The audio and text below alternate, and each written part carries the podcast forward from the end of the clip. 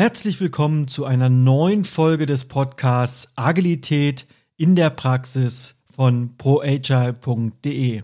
Mein Name ist Christian Müller und ich freue mich, dass du wieder mit dabei bist. Bei mir ist Eliza Manulagas. Sie ist 45 Jahre jung, arbeitet bei der ING in Frankfurt und ist Organisationsentwicklerin und seit neuestem auch im Aufsichtsrat der ältesten deutschen Direktbank. Mit ihr werde ich mich über das Thema Führung und der Wechsel von Führung in einer agilen Organisation unterhalten. Ich wünsche dir ganz viel Spaß beim Zuhören.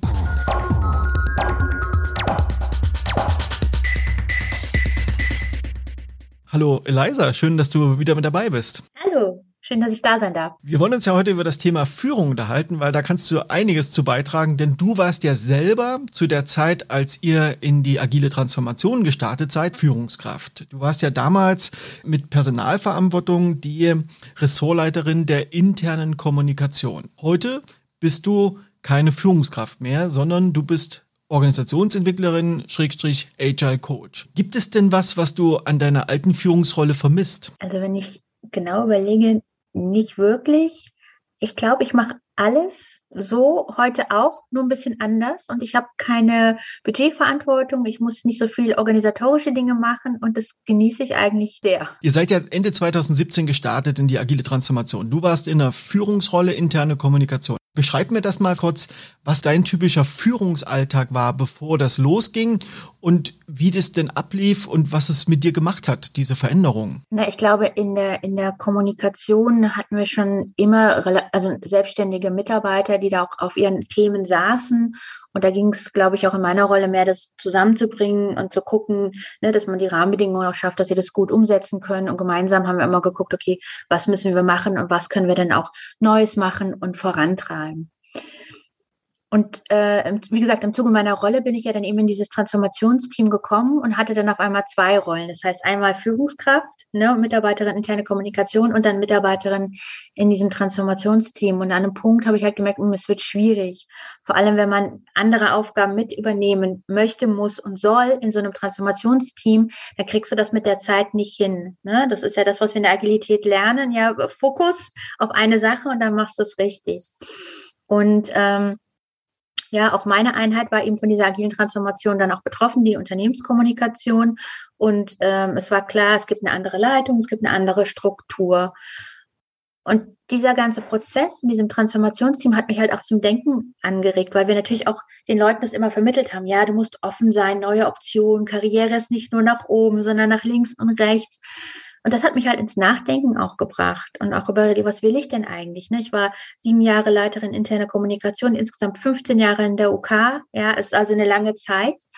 Und dann, was, was triggert mich denn? Was möchte ich denn machen? Und ähm, ja, dann habe ich halt überlegt, okay, bewerbe ich mich jetzt neu, weil bei uns wurden diese Rollen alle neu ausgeschrieben und gehe diesen Weg einfach weiter, thematisch weiter, halt in einem anderen Setting oder mache ich halt einen Break und mache dieses Thema agile Transformation weiter, bei dem ich einfach Blut geleckt habe und gemerkt habe, wow, das ist so viel größer, ja, ähm, da habe ich viel mehr Möglichkeiten gefühlt, gerade überall reinzugehen und mitzuwirken.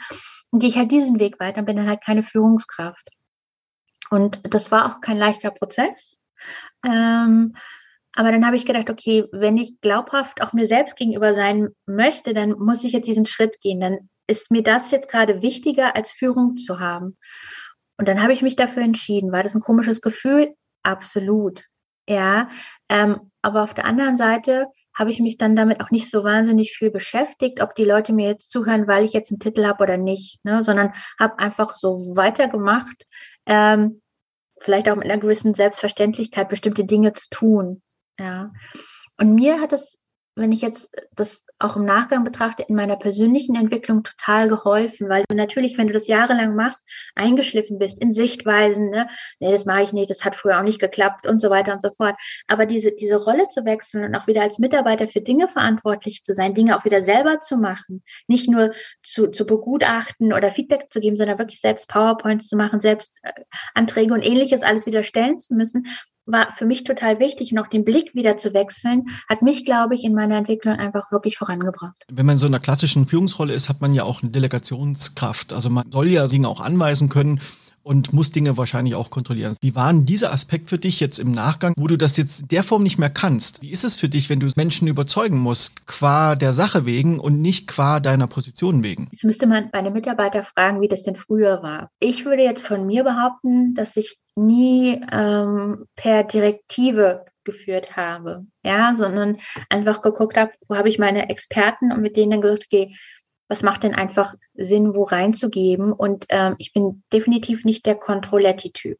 Ähm, so, ich bin große Ganze und habe da einfach viele Kollegen, die noch viel genauer sind wie ich. Also von daher war das, was meine Führungsstil angeht, keine große Umstellung, weil ich aus meiner Sicht immer schon noch mit Vertrauen gearbeitet habe und gedacht, okay, die Leute werden sich melden, wenn was ist und wir sind regelmäßig im Gespräch, da kriegen wir dann schon mit, wo was nicht läuft. Und jetzt in meiner neuen Funktion habe ich einfach gemerkt, also wenn ich wirklich was überzeugt bin und wirklich finde, dass es richtig ist, dann kriege ich auch Mitstreiter, dann finde ich auch meinen Weg und kriege auch Leute überzeugt und dann kriege ich auch ein Ohr für einen Senior Manager, wenn ich da valide Punkte habe, mit Lösungsansätzen komme, habe ich jetzt nicht das Gefühl, dass ich weniger Durchsetzungskraft habe, wenn ich mal die Tür offen habe. Ist es manchmal vielleicht immer noch so das Thema, kriege ich, komme ich in die richtigen Gremien oder bin ich mal in dem richtigen Kreis mit dabei? Ja, das ist sicherlich mal hier und da, wo man sagt, ah, das ist vielleicht hier und da nicht immer gegeben, aber auch da merke ich, dass die Kultur weitergeht. Und wenn du, wie gesagt, die richtigen Themen hast, Lösungsansätze hast, und vielleicht auch eine gewisse Bekanntheit im Unternehmen, kriegst du durchaus ähm, die Leute dazu, mit dir zu machen und mit dir zu gehen. Jetzt habe ich den Eindruck, für dich war dieser Schritt und diese Entwicklung gut. Du fühlst dich gut damit und sagst auch selber, dass es dich persönlich auch weitergebracht hat. Kennst du Beispiele von vorherigen Führungskräften, denen dieser Wandel schwer gefallen ist oder die sich vielleicht gar nicht damit arrangieren konnten? Naja, wir hatten ja in der Transformation ähm, durchaus Führungskräfte, die uns auch verlassen haben, ne? weil, wie gesagt, wir haben die Organisation neu aufgebaut, wir haben neue Rollen etabliert, alle mussten sich mehr oder weniger neu auf diese Stellen bewerben. Und ähm, es gab ungefähr 100 Stellen weniger, Führungsstellen als vorher. Jeder konnte bleiben, jeder konnte als Experte bleiben, aber nicht jeder wollte das. So im Schnitt, glaube ich, haben uns 50 ungefähr Führungskräfte dann auch verlassen und haben gesagt, nee, wir wollen weiter Führung machen, wir wollen was ganz anderes machen, also die dann auch diesen Weg nicht mitgegangen sind. Ähm, und ich kenne aber im Unternehmen auch ein paar andere Beispiele, die so einen Weg hatten wie ich, die lange auch Führung gemacht haben auf so einer mittel, mittel, ähm, mittleren Ebene und die jetzt Experten sind. Und ähm, also ich kann jetzt sagen, wir haben da jetzt keine Selbsthilfe der Gruppe der anonymen Führungskräfte gegründet, ähm, in denen wir wöchentlich zusammenkommen, um zu weinen, sondern oder die haben mich nicht eingeladen, das weiß ich nicht. Aber die machen alle, sind geblieben, weil sie das Unternehmen mögen, weil sie auch gesagt haben, okay, ähm, ich will mein Expertenwissen einbringen und mich auf Themen stürzen und habe halt diesen Führungsaspekt nicht mehr. Aber das ist auch okay. Ihr seid ja ein Unternehmen mit ungefähr 4000 Mitarbeitenden und die Transformation ist ja gestartet, als ihr einen neuen CEO bekommen habt. Und das ist ja so, wenn ein neuer CEO kommt, der versucht natürlich Akzente zu setzen, bringt natürlich immer auch einen frischen Wind mit rein. Und ihr hattet damals um die sieben Führungsebenen im Unternehmen. Jetzt habt ihr maximal drei bis zum Vorstand. Warum seid ihr diesen Weg gegangen? Warum hat die Ing sich entschieden, die Führungsebenen zu verringern? Und wie seid ihr zu den neuen Führungskräften gekommen? Die ING insgesamt hat sich auf agile Strukturen äh, umgestellt. Und da gibt es einfach eine Blaupause, die die ING entwickelt hat. Und, und der sind wir im Grunde ja auch gefolgt. Und dort ist einfach vorgegeben, welche Tätigkeiten werden in welcher Größe, mit welchen Rollen auch einfach besetzt. Und das haben wir für uns auch umgesetzt, weil wir auch gesagt haben, wenn es im Kern auch darum geht, dass wir mehr Verantwortung an die Mitarbeiter abgeben oder in die Teams verlagern, dann muss sich ja auch bei Führung was verändern. Ja, da muss auch die Führungsrolle sich verändern. Und ähm, wir haben es konkret so gemacht, dass wir ähm, die agile Transformation in drei Phasen gemacht haben und die Tätigkeiten angeguckt haben. In der ersten Phase ging es um das Thema ähm, Entwicklung von Produkten und Services. In der zweiten Phase um den Servicebereich, Backoffice und Kundendialog. Und in der dritten Phase ging es in der Regel um die Stabsfunktion. Und äh, in jeder dieser Phasen haben wir uns überlegt, okay, und wie wollen wir uns gemäß diesen Designprinzipien neu aufstellen? Was wollen wir zusammenbringen? Und haben dann den Teil der Organisation neu strukturiert und ein neues Organisationsdesign entwickelt. und dann haben wir gesagt, okay, und dann kam der Bewerbungsprozess, weil Führungsrollen sich so immanent verändert haben. Es ist einfach auch arbeitsrechtlich notwendig, dass diese Stellen ausgeschrieben sind und dass es einen Bewerbungsprozess ähm, darauf gibt. Und den hat HR dann auch definiert und äh, neu aufgebaut. Und dann haben wir halt die Führungskräfte dann dafür ge gewonnen. Und manchmal waren es neue, manchmal waren es auch in Anführungsstrichen alte Führungskräfte. Punktuell waren es auch mal ganz neue von draußen. Ähm, und da haben wir so das neue Führungsteam oder HR das neue Führungsteam dann da auch zusammengesetzt.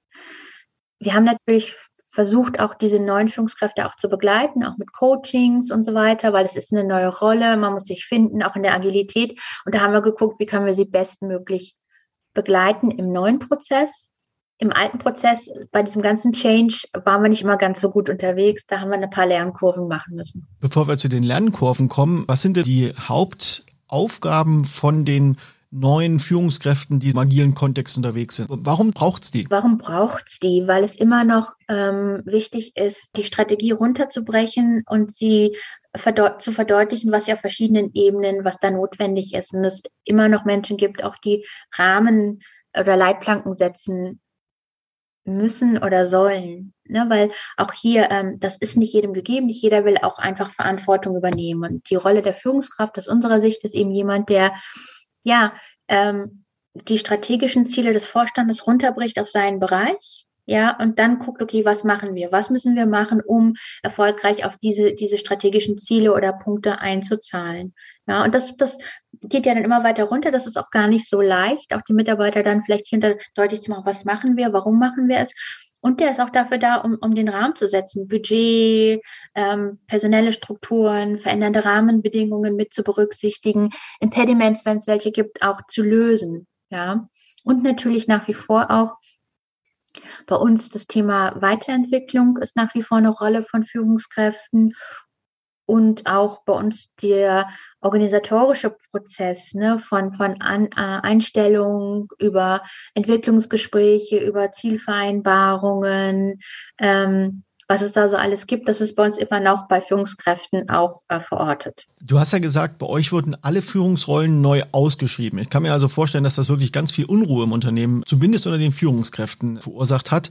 Viel auch, vielleicht auch eine Perspektive plötzlich weggebrochen ist, die manche hatten. Aber hat sich denn dieses Ausschreiben der neuen Führungsrollen, hat das was verändert, zum Beispiel bei dem Thema Diversifikation, Interkulturalität und auch Geschlechter? Ich habe da jetzt aktuell keine Zahlen, aber ich, ich sehe durchaus, dass wir an vielen Positionen, auch gerade im Senior Management, mehr Frauen haben im Vergleich zu vorher. Ähm, das ist sicherlich dadurch auch einfach beschleunigt gewesen, ne? dass man das komplett neu gemacht hat. Das sehen wir, sehen wir schon. Insgesamt sind wir durchaus eine sehr ein, ein, eine, ein, ein Laden, der sehr viel ähm, Einheiten oder Nationalitäten auch sowieso schon mit sich bringt. Da habe ich aber jetzt keine aktuellen Zahlen, was das angeht. Aber es hat hier und da einfach geholfen, weil man natürlich dann auch viele Leute auch hat, die einfach gesagt haben, ich mache den Job gerade, weil er anders ist, gerade weil er vielleicht einen stärkeren Mitarbeiterfokus hat. Und das ist ja das, was sich bei Führung, zumindest in der Agilität, in der Theorie verändert, dass du weniger der Experte bist, der jetzt alles weiß und vorgibt und sagt, okay, das ist das Problem und das ist die Lösung und das ist das, was ihr dafür kriegt, um es umzusetzen, sondern zu sagen, okay, das ist das Problem oder dafür müssen wir eine Lösung schaffen. Ähm, wir haben so und so viel Budget, wir müssen das bis dann und dann erreichen. Okay, jetzt ihr seid die Experten, liebe Mitarbeiter, wie gehen wir denn damit um? Ja, und dann vielleicht eher ins Sparing zu gehen. Und das verändert sich und ähm, das finden viele schön, sich dann mehr auf Führung zu konzentrieren. Manche finden es auch nicht so toll, weil sie sagen, nee, ich bin doch ich will aber weiterhin Experte sein und aber meine Menschen unter mir haben. In diesem klassischen, sehr hierarchischen Organisationssystem, je weiter du nach oben kommst, umso mehr findest du Menschen, die das genießen, auch ein bisschen Macht zu haben, ein bisschen Steuerung zu haben, ein paar Ego-Themen vielleicht auch zeigen. Wie ist denn das bei euch? Hat sich das verändert? Ich glaube, Egos gibt es auf allen Ebenen. Die begegnen mir überall. Ähm, jetzt muss man sagen, das ist natürlich eine Veränderung, eine Veränderung auch im Managementstil. Und jetzt müssen wir überlegen, wie wir alle auch groß geworden sind und auch was Karriere bedeutet. Auch für mich, ich bin damit groß geworden, dass Karriere bedeutet, dass du äh, innerhalb einer Hierarchie aufsteigst, indem du eine höhere Position hast, mehr Mitarbeiter, mehr Budget und so weiter. Und das ändert sich auf einmal. Und das ist, finde ich, gar nicht so leicht, ne? zu sagen, okay, auch jetzt bei mir, ich fühle mich jetzt nicht so, als wäre ich ein Karriereversager, nur weil ich von der Führungsposition jetzt Mitarbeiter bin. Ja, ähm, ich weiß nicht, wie andere Leute das aber wahrnehmen, aber dieses Verständnis von Karriere, das dauert, bis, bis wir das wirklich verändern und akzeptieren, dass Karriere auch bedeutet, von links nach rechts zu gehen. Ja, sich zu öffnen für andere Themen und dass es mal sein kann, dass du Führungskraft bist, ja, für vier, fünf, sechs Jahre, dann es vielleicht nicht mehr bist, aber dann es auch wieder werden kannst. Dass das nicht ausgeschlossen ist und dass es nicht so heißt wie, okay, das muss aber ein Versager gewesen sein, wenn der jetzt keine Führung mehr ist. Und ich glaube, das ist so das große Thema. Womit sind wir groß geworden? Womit sind wir in unserer Außenwelt konfrontiert? Und welche Zeit braucht es, bis sich das wirklich, sage ich mal, in der in der DNA manifestiert und äh, an den BWL-Schulen, wo die Leute da alle dann teilnehmen, da auch ein anderes Managementverständnis reinkommt. Ich beobachte aber auch noch auch hier, Change braucht Zeit. Auch das ist wichtig. Ne? Wie gesagt, es gibt keine Leadership, agile Leadership-Pille, die man sich einwerfen kann und dann ist alles anders. Auch das ist ein sich weiterentwickeln und ich finde, das muss man den Menschen auch zugestehen. Ja.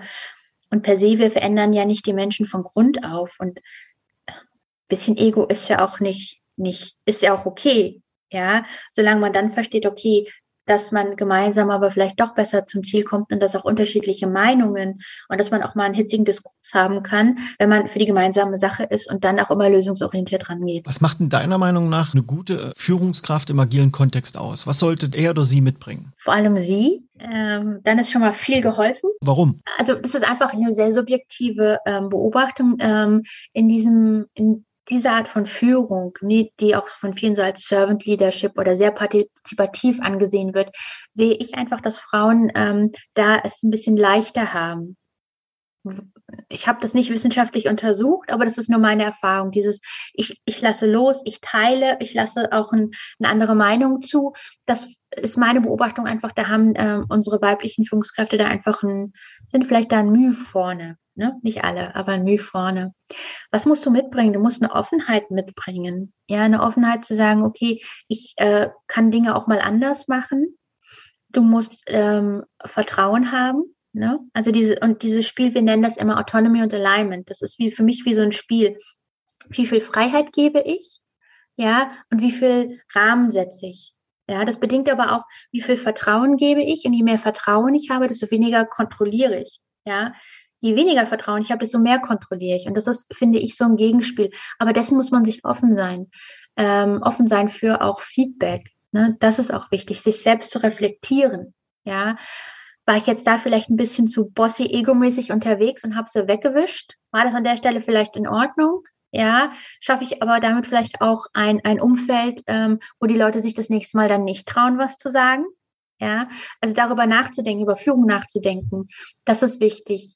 Ähm, und ich glaube, als Führungskraft musst du definitiv ein strategisches Verständnis mitbringen. Ja, wofür machen wir das Ganze? Was will das Unternehmen? Wo geht es hin? Auch einen Weitblick zu haben, zu sagen, okay, was ist vielleicht nicht nur morgen, sondern übermorgen. Und auch aus meiner Sicht zu unterstützen, dass man, auch wenn man für seine Einheit end-to-end -end verantwortlich ist, ja, das aber nicht bedeutet, dass das an meiner Haustür vorbei ist, sondern dass ich durchaus Kollaboration, Cross-Funktionalität ähm, mitnehme, bedenke, davon profitiere und das unterstütze ein bisschen Spaß bei der Arbeit schadet auch nie. Das heißt, Männer dürfen sich gerne auch bei Frauen was abgucken, sonst war es ja umgedreht. Wenn man früher ins Top-Management wollte, musste man als Frau manchmal wie ein Mann agieren, um erfolgreich zu sein. Und jetzt drehen wir das ein bisschen um. Also diese weiblichen Seiten von Führung auch mehr zur Geltung kommen, mehr Empathie, Selbstreflexion. Das würde ich jetzt mal so als eine Metabotschaft mitnehmen. Mich interessiert aber auch nochmal, wenn wir jetzt also diese Dimension mal anschauen von Führung, trotzdem, wie ist es denn denn drumherum? Wie hat es denn der Betriebsrat aufgenommen, dass er da die gesamte Organisation Organisation auf den Kopf stellt. Ich kenne viele Beispiele, wo Betriebsräte in letzter Konsequenz dann plötzlich geblockt haben und gesagt haben, das machen wir nicht mit. Wie war denn das bei euch? Wie war denn die Zusammenarbeit mit Betriebsräten? Also wir haben den Betriebsrat sehr früh einfach eingebunden und versucht zu erklären, auch für die war das natürlich das agile Arbeiten, diese Strukturen,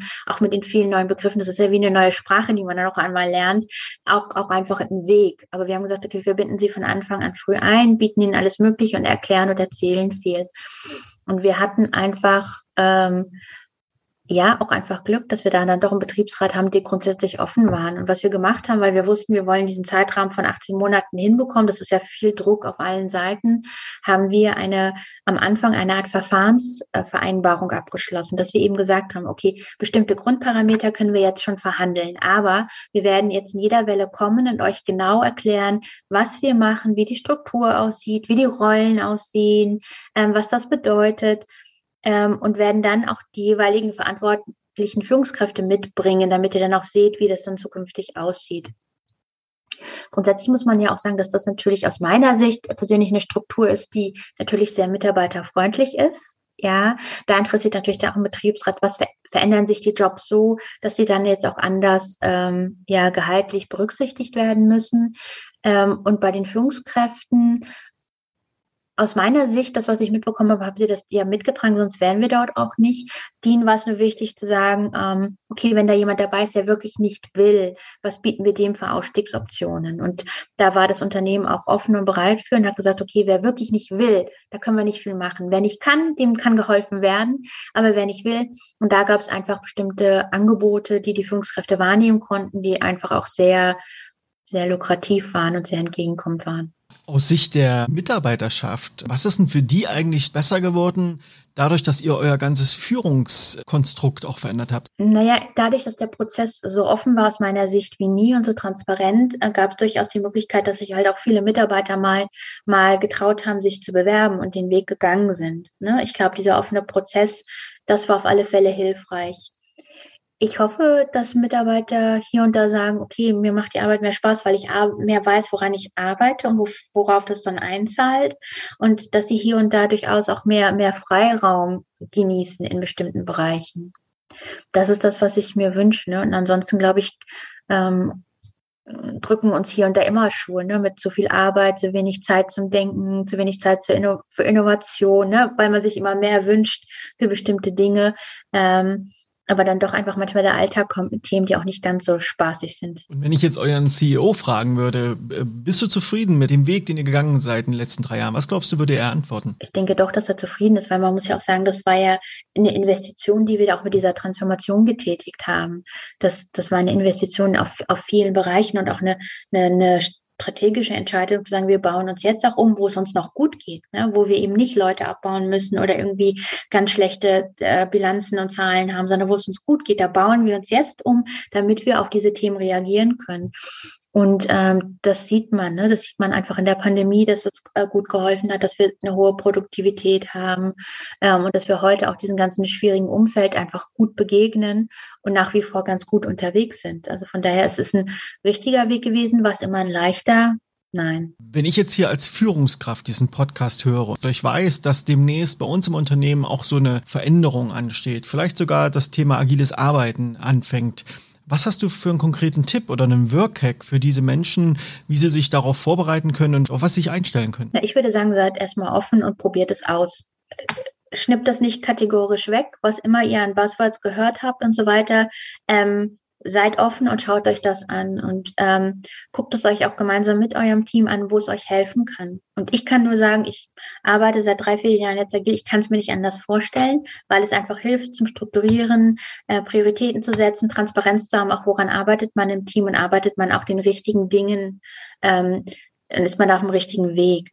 Und ich würde einfach sagen, ausprobieren, nicht auf Perfektion, ja, und nicht glauben, dass man mit dem ersten Wurf, den man vielleicht mit einer Methode oder einem Taskboard hat, gleich das Ultimo hat, sondern dass man das gemeinsam entwickeln muss. Und ich würde, ja, das ist das, wo ich sage, ausprobieren, schauen ähm, und gucken, dass man da einen Mehrwert für sich daraus schafft. Wenn man mehr über dich oder über euch erfahren möchte, wie kann man dich am besten kontaktieren? Wie kann man mehr über euch nachlesen, mit euch in Kontakt kommen? Ja, also wir, also ich äh, bin auf LinkedIn zu finden, auch andere Kolleginnen, äh, die im Bereich Organisationsentwicklung sind oder auf der ING.